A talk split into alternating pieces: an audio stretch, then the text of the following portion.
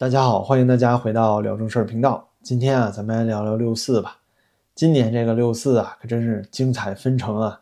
话说呢，这可是咱们一尊帝啊正式成为一人独裁的元年。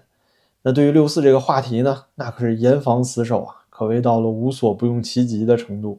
那除了我们之前聊过的各大平台啊发禁令啊，禁止评论转发有蜡烛啊，或者是有各种六四相关暗示的那种文章文字啊。还有学校里六月的三四五号啊，都设定什么夜间巡查员啊，防止这些不识抬举的学生啊去粘贴宣传标语。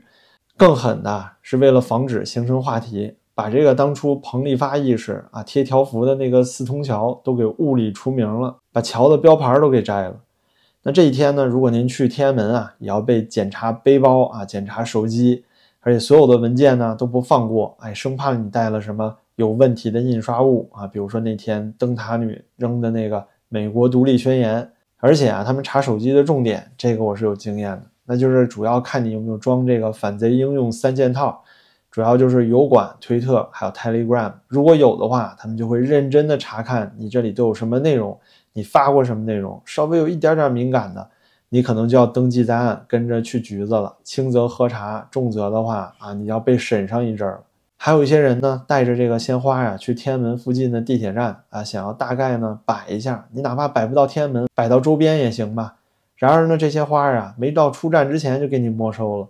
有人呢就拍到了这些啊，天安门地铁出站口被没收还没来得及处理的那些鲜花，也不知道这些带着鲜花的人怎么样了。希望他们现在都安全无恙吧。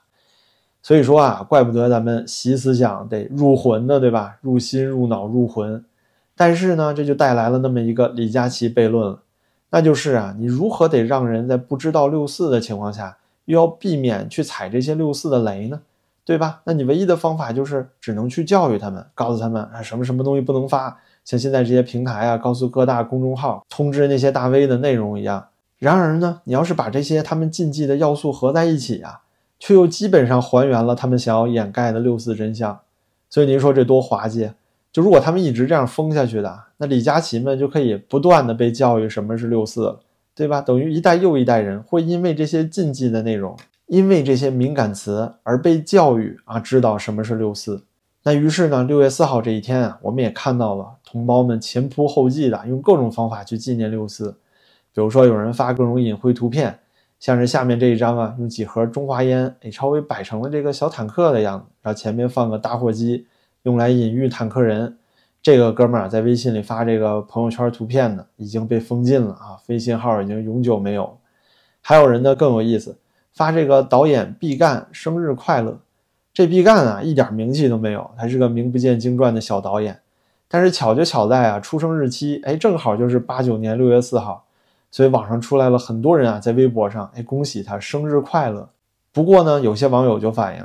说刚开始发的时候，可能微博呀没反应过来，结果没过多会儿呢，就开始被封号了。有人就亲自发这个截图，说自己发了毕赣导演生日快乐，结果呢，微博被禁言了三十天。所以说啊，就六四这一天，中国的十四亿人啊，每一个人都要仔仔细细的教育身边的人和下一代，到底这一天在以前发生过什么事儿。不管你是民主派还是小粉红，小粉红更应该教育了。为什么呢？因为您想想，如果您不懂这一天。那意味着你孩子的账号可能会被莫名封禁啊，对不对？我就能想象到啊，比如说有一个小粉红啊，教育他儿子说：“儿啊，明天六四了，哎，千万别发什么生日快乐呀、蜡烛啊、玩具小坦克什么的啊，你记得了吗？”那他儿子就问啊，为什么不行啊？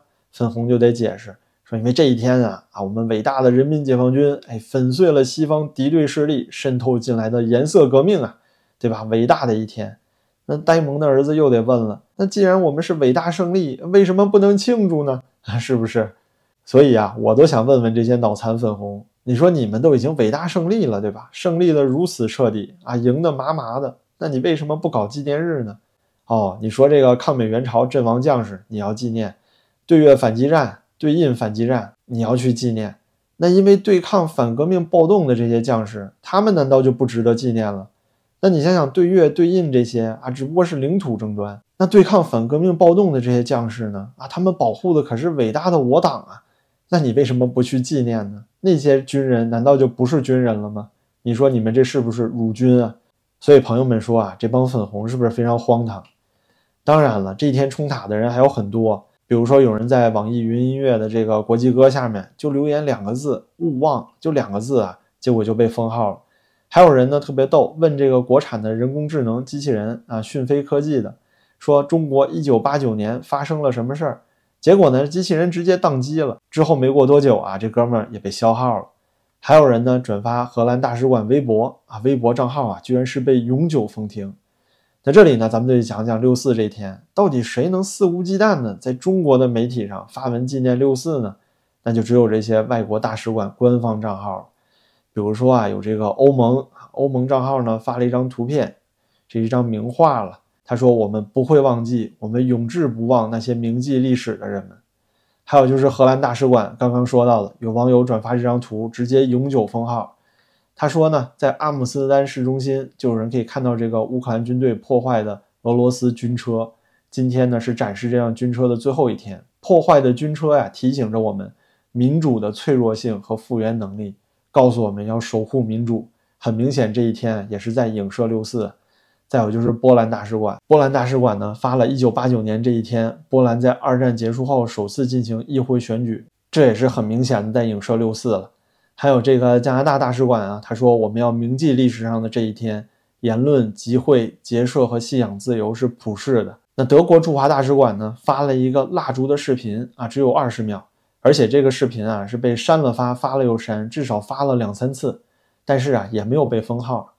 那英国大使馆就有意思了，英国大使馆发了一个曾经的《人民日报》，就是在六四当天的那些头版，比如说北京戒严啊，戒严部队指挥部的这个紧急通告啊，还有那个李鹏发表的电视讲话。那总之等等等等吧。但是呢，大使馆发的这些啊，也都很快被微博删掉了，确实没有留存多久。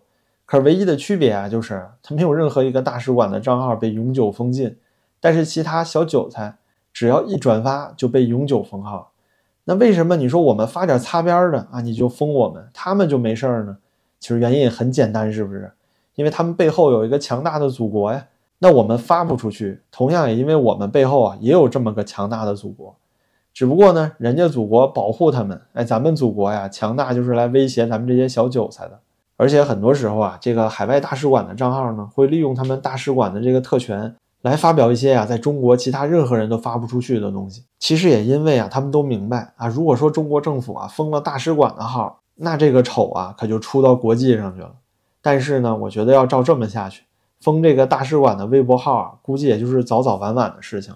但是啊，要说整个六月四号这一天，其实最牛逼的还是前一天晚上，在这个鸟巢五月天演唱会上，这个灯塔女了。在几万人聚集的地方登上高台啊，朝着下面扔这个美国独立宣言啊，挥舞美国国旗，其中呢还写了致同胞的一封信。具体内容啊，上一期我已经讲到过了。那其实呢，我也想，如果他当时挥舞的是党旗啊，扔的是共产党宣言，其实效果更好。他现在挥舞这个美国国旗啊，非常容易被人说成是间谍呀，说你是境外敌对势力啊，你的效果确实就打折了。其实你说扔什么美国独立宣言呢？光是一个共产党宣言，现在的中国共产党他也受不了啊，是不是？那对于他的壮举呢？我知道很多人啊都说不值。的确呀，每次我看到这么多粉红在我视频下面留言啊，在这个微博、微信、抖音平台的留言，我都会更加惋惜这些英雄，因为其实他们所抗争的自由民主，你说实在的，等到实现的那一天，不是这些粉区一样会受益吗？这些粉区大部分也都是底层民众啊，那你说为什么还要便宜了他们呢？而且更有脑残的粉红来我这说啊，说咱频道里聊这个灯塔女是这个吃人血馒头啊，让人家加刑，您说这多荒谬啊！那像这位勇敢女士啊做出的这些事儿，必然她不是疯了吧？她一切做的都是有条不紊，所以她肯定知道自己要付出的代价呀。她是在明知道这个代价的情况下，还做出来这么大的牺牲，所以她才是英雄啊！那你说，难道你想让他的壮举无人歌颂，然后瞬间埋没掉吗？绝对不是啊！就算没有任何人转发他做的事情，他就会被立刻放出来吗？他就会被轻判吗？怎么可能呢？绝对不是啊！所以说啊，我们绝对不可以白白的让他牺牲，而且我们能够做到的事情，恰恰就应该是去宣传。以前的彭丽发的例子已经告诉我们，这些义举啊，不是毫无意义的。他们的的确确的鼓舞了很多在黑暗中啊濒临绝望的人们。但是说实话呢，我确实不鼓励任何人去这样冲塔，因为你这么勇敢的人站出来啊，出来一个你就少一个，多可惜！您说，如果这个灯塔女还有彭丽发还能保存着自己的自由，说不定还可以做更多更有价值的事儿，而且牺牲自己去推动改变，最后受益的还是这帮沉默的帮凶和那些粉红，你说值吗？但是呢，现在本身就是三年变态清零，是无数家庭破产之后啊，又经历了经济衰退的时代。像今天这个五月份经济数据又出来了，情况又是很糟糕，社会零售品总额的这个销售额还是在下降，很多人啊其实都已经绝望了，所以我们才看到了之前天门山上那些年轻人，还有些人呢选择去报复社会了。那我想啊，这些人里可不可以不去选择这些无意义的自我伤害，甚至是去伤害无辜呢？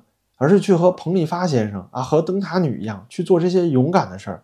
那同样是个了断，对吧？同样是孑然一身，但是你这样至少还会被后人所铭记啊！我十分确信啊，以后我们还会见到很多像彭丽发、很多灯塔女这样的人，因为他们啊，很可能有一部分就来自于这些绝望过后打算孤注一掷的人。就因为有六四、有白纸运动、有彭丽发、有灯塔女，所以呢，在这个中国最黑暗和绝望的时代里，我的心中啊，依然是充满希望。我相信大家也是一样的。最后呢，感谢您今天的陪伴，您的支持啊，对我也十分重要。